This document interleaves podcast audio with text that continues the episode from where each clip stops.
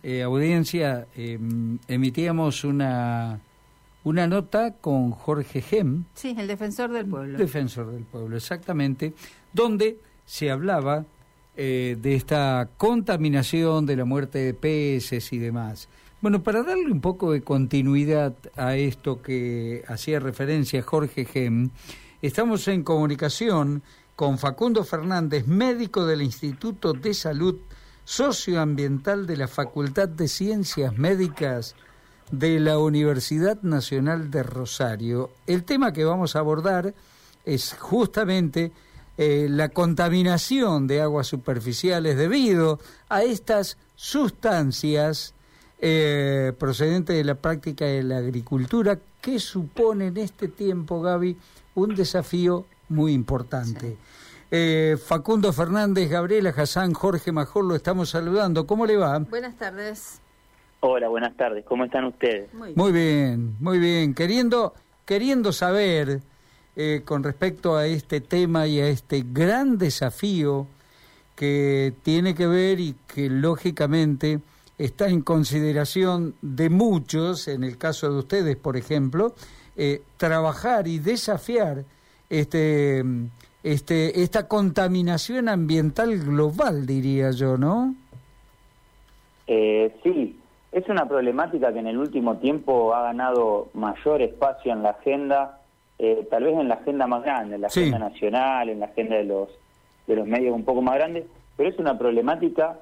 que viene siendo discutida o puesta en discusión por las organizaciones sociales, por gente del campo de la salud, eh, del campo de la abogacía, desde hace ya más de 20 años, porque la utilización de plaguicidas en, las prácticas productivas no empezó hace 20 años, pero sí se profundizó a partir del año 96 cuando se da en el país la incorporación de la soja transgénica resistente al glifosato, lo que hizo que el modelo productivo de la región, sobre todo de la región que nosotros habitamos, que es la región centro, la región pampeana, eh, virara al monocultivo de soja principalmente, sí. Eh, y a, utilización a una utilización cada vez mayor de, un plaguicida específico que es el glifosato, pero son muchos los plaguicidas en realidad que se liberan al ambiente. Y, y en ese caso, eh, ¿cuáles serían las recomendaciones, Facundo, a tener en cuenta, lógicamente? Bien, eh, cuando hablamos de plaguicidas en, términos técnicos, estamos hablando de, sustancias que son biocidas. Esto traducido eh, al criollo es sustancias que limitan la vida. ¿Está? Entonces, estas sustancias que limitan la vida, que puede ser de plantas, de hierbas, de insectos, eh, de algunos hongos, también pueden tener efecto adverso sobre la salud de las personas, porque nosotros, a pesar de que somos distintas especies, eh, la vida tiene algunas estructuras que se repiten eh, y un producto que es nocivo para otras especies vivas, como pueden ser las plantas, los insectos, los animales, también son tóxicos para nosotros. Por eso, en la jerga popular, las comunidades, los movimientos sociales han modificado el término eh, popular de agroquímico para llamarlo agrotóxico, porque justamente estas sustancias utilizadas en, la producción agrícola son tóxicas para nosotros los seres humanos. El problema es que sumada a la toxicidad de esto, en Argentina se da una práctica totalmente desregulada del uso de estos químicos, porque mm, para tener una, una dimensión, un panorama acerca de esto, hoy se estima a nivel mundial que Argentina utiliza entre 3 y 10 veces mayor carga de plaguicidas eh, por hectárea que países como, como Estados Unidos o países de la Unión Europea. Entonces, sumado a que estas sustancias son tóxicas per se, tenemos el problema de que estamos siendo expuestos a altísimas cargas de tóxicos. De hecho, como vos mencionabas eh, en la presentación del tema,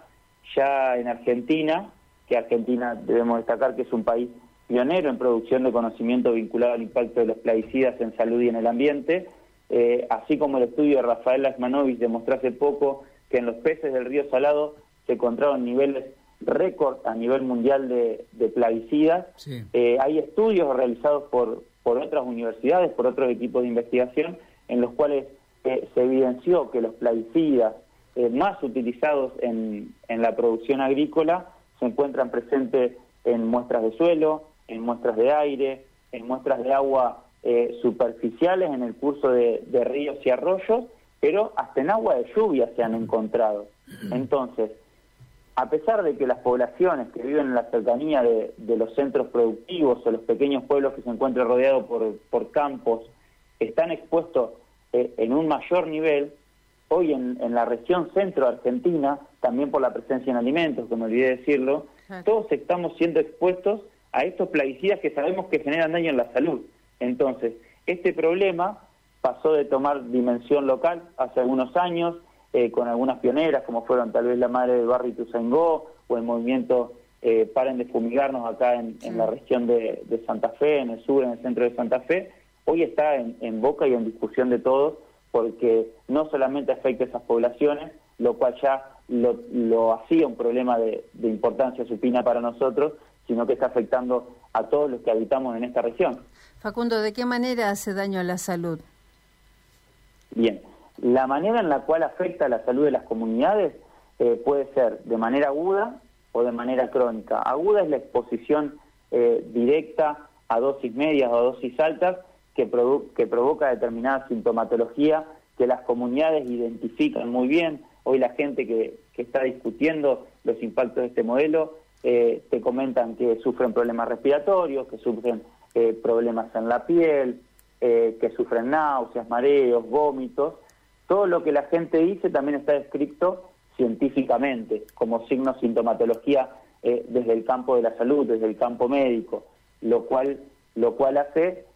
poner en importancia el rol que tiene la identificación de las comunidades eh, o por parte de las comunidades de este problema. Pero después, a largo plazo, se ha demostrado primero en líneas eh, de laboratorio, después en muestras animales, y ya hay estudios también en, en Argentina y en América Latina que los impactos crónicos de exposición a plaguicidas, no siempre a altas dosis, porque se sabe que los plaguicidas a dosis muy bajas, hasta en dosis permitidas, eh, en muestras de agua, en muestras de, suelo y en muestras de aire, causan daño y está vinculado al daño genético, en el cual hay estudios que, lo demuestran en niños de zonas rurales, eh, un estudio realizado por la Universidad de Córdoba, eh, también hay un estudio realizado en Paraguay,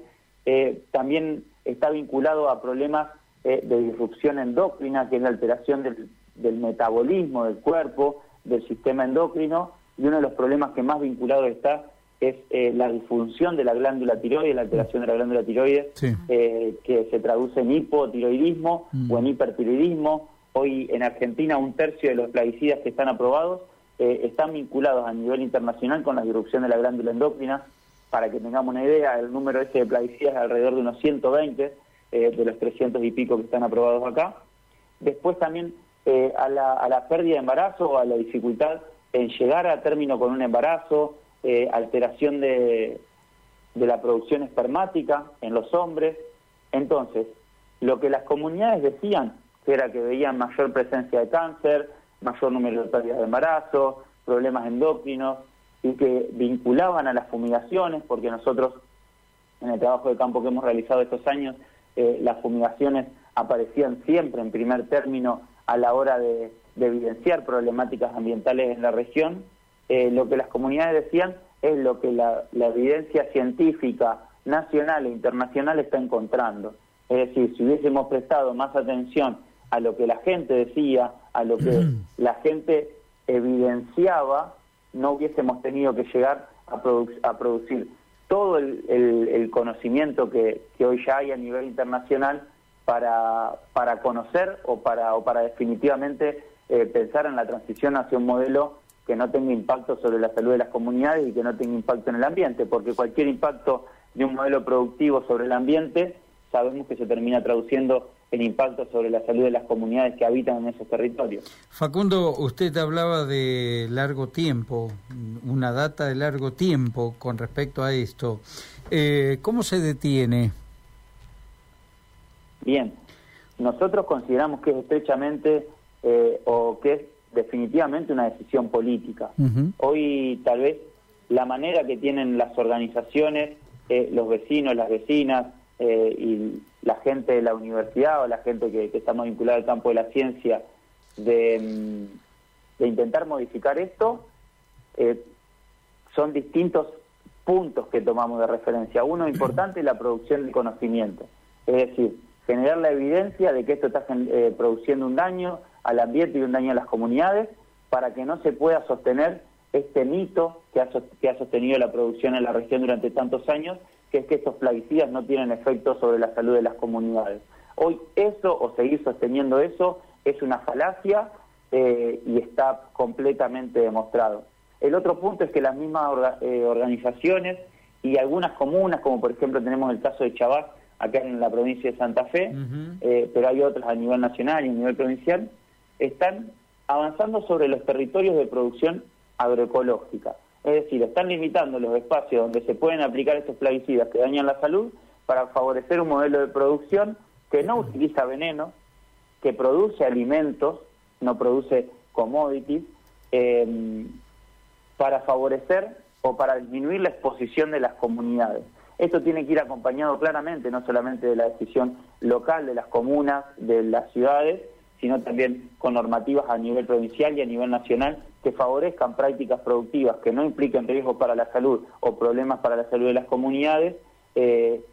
y que puedan mantener esos espacios que hoy están siendo vedados para las fumigaciones como espacios productivos,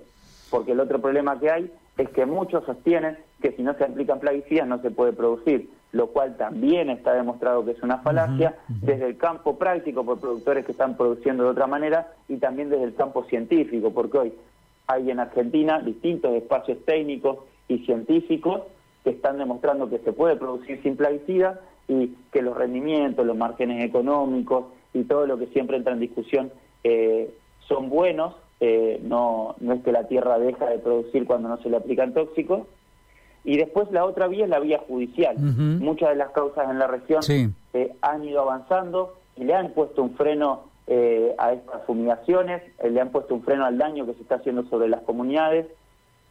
lamentablemente esta respuesta surge mucho tiempo después, porque hace 25, más de 25 años, como le decía, que esto está impactando en la salud de las comunidades, pero es una primera instancia para que podamos empezar a tener el resguardo que las comunidades se merecen. Nosotros consideramos en nuestro equipo de trabajo que ningún modelo productivo que se, se profundice en la región o que se aplique en la región eh, vale eh, la salud de las comunidades. Mm. Es decir, hay que transicionar hacia un modelo que no solamente en los periurbanos, sino que a escala extensiva eh, no impacte sobre la salud de las comunidades y sobre la salud ambiental, eh, pero esas respuestas se están generando desde el campo más social, porque este modelo productivo, a pesar de que es legal, no está legitimado por la sociedad, eh, desde el campo judicial, pero necesitamos claramente que el, que el campo político, que, quienes toman las decisiones de política, porque es la implementación de este modelo no fue por decisiones científicas, fue por decisiones políticas, eh, toman la decisión para promover otro modelo. Un modelo. Está claro, está claro, discúlpame que te interrumpa, que hablar de 150 metros, de 200 metros, de los mil, metros, eh, de los centros poblacionales no sirve. Eh, es insuficiente, ese es el tema. Mm. Convengamos que si, si, si podemos elegir que una población eh, la estén fumigando a 50 metros de la casa o a más de mil metros de la casa, vamos a elegir que la fumiguen a más de mil metros, porque la deriva, que es cómo se mueven estos plaguicidas que terminan en el aire, en el agua de lluvia, como les comentaba, eh, tenés menos riesgos de exposición o tenés menos exposición mientras más lejos se aplique. ¿Quién arriesga los mil metros por, por tantos otros? A ver, no, no, claramente hay que ir hacia un modelo que no utilice más estos tóxicos. Esa, esa discusión es central pero lamentablemente eh, quienes quienes estamos planteando esto, quienes estamos peleando por esto, no tenemos la capacidad de definir eso. Entonces, la vía judicial lo que permite muchas veces es, en una primera instancia, distanciarlo. Y ha servido en, algunos en algunos casos para que en ese espacio de distanciamiento, en ese espacio que no se pueden aplicar plaguicidas, se empiecen a profundizar esas experiencias que le comentaban eh, más vinculada a la agroecología, a la no utilización de plaguicidas, y se empieza a ver localmente que no son eh, teorías vacías o que no son eh, sueños como algunos los plantean, sino que son realidades que se están viviendo y que están dando respuesta no solamente a problemas de salud pública, sino también a problemas productivos, porque este modelo ha llevado que el monocultivo de soja, con la incorporación en algunos casos también del maíz, eh, impacte negativamente sobre la salud del propio suelo. Entonces, eh, la cantidad de insumos que se requieren hoy para mantener los niveles de producción eh, que, que se le exigen al suelo justamente, ha llevado a que el costo de producción sea cada vez más grande, a que los pequeños y medianos productores eh, estén desapareciendo, porque es lo que estamos viendo en la provincia de Santa Fe en los últimos 20, 30 años, eh, para que aquel productor que está produciendo hasta con este modelo convencional de utilización de plaguicidas, a riesgo de tener una mala campaña, se funda, esas tierras vayan al pool de tierras arrendadas que tenemos en la provincia, que es otro de los grandes problemas. Hoy ya en definitiva, en definitiva deberíamos quedarnos con la con la política de los abuelos, ¿no? Claramente, es transicionar, es ¿Eh? transicionar hacia un modelo que no es nuevo, es un modelo que existe hace 10.000 años. Eh, hemos perdido superficie de monte en, en territorios donde vemos años después que se producen inundaciones que no se recordaban en los últimos 50 o 100 años.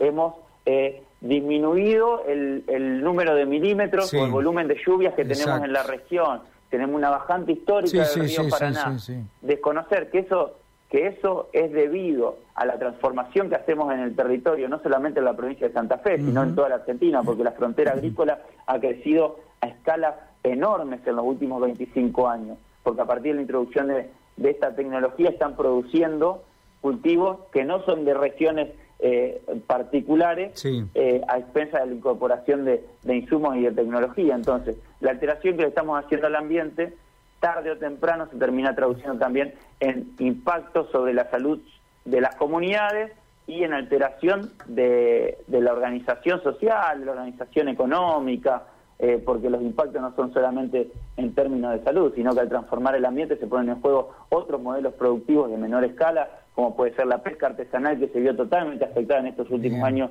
acá en el río Paraná. Doctor Facundo Fernández, la verdad nos dio una cátedra, ¿eh? Muchísimas, gracias. Muchísimas gracias a ustedes por, por invitarme acá en representación del equipo a poder hablar esto y a poder ponerlo en, en, la agenda cotidiana, porque quienes vivimos en la ciudad, yo vivo en la ciudad de Rosario, no estamos exentos del problema eh, y no es eh, ya no es solamente por una cuestión de solidaridad, de solidaridad con quienes viven en estos pueblos fumigados, que yo considero que tiene que ser así, sino también por una cuestión de, de resguardo de todos nosotros y nosotras. Un abrazo grande, que tenga buena tarde. Hasta luego. Gran abrazo para ustedes. Eh, pausa, Martín. Ya seguimos con Abriendo Puertas. ¿Ya visitaste nuestra web? www.radiom.com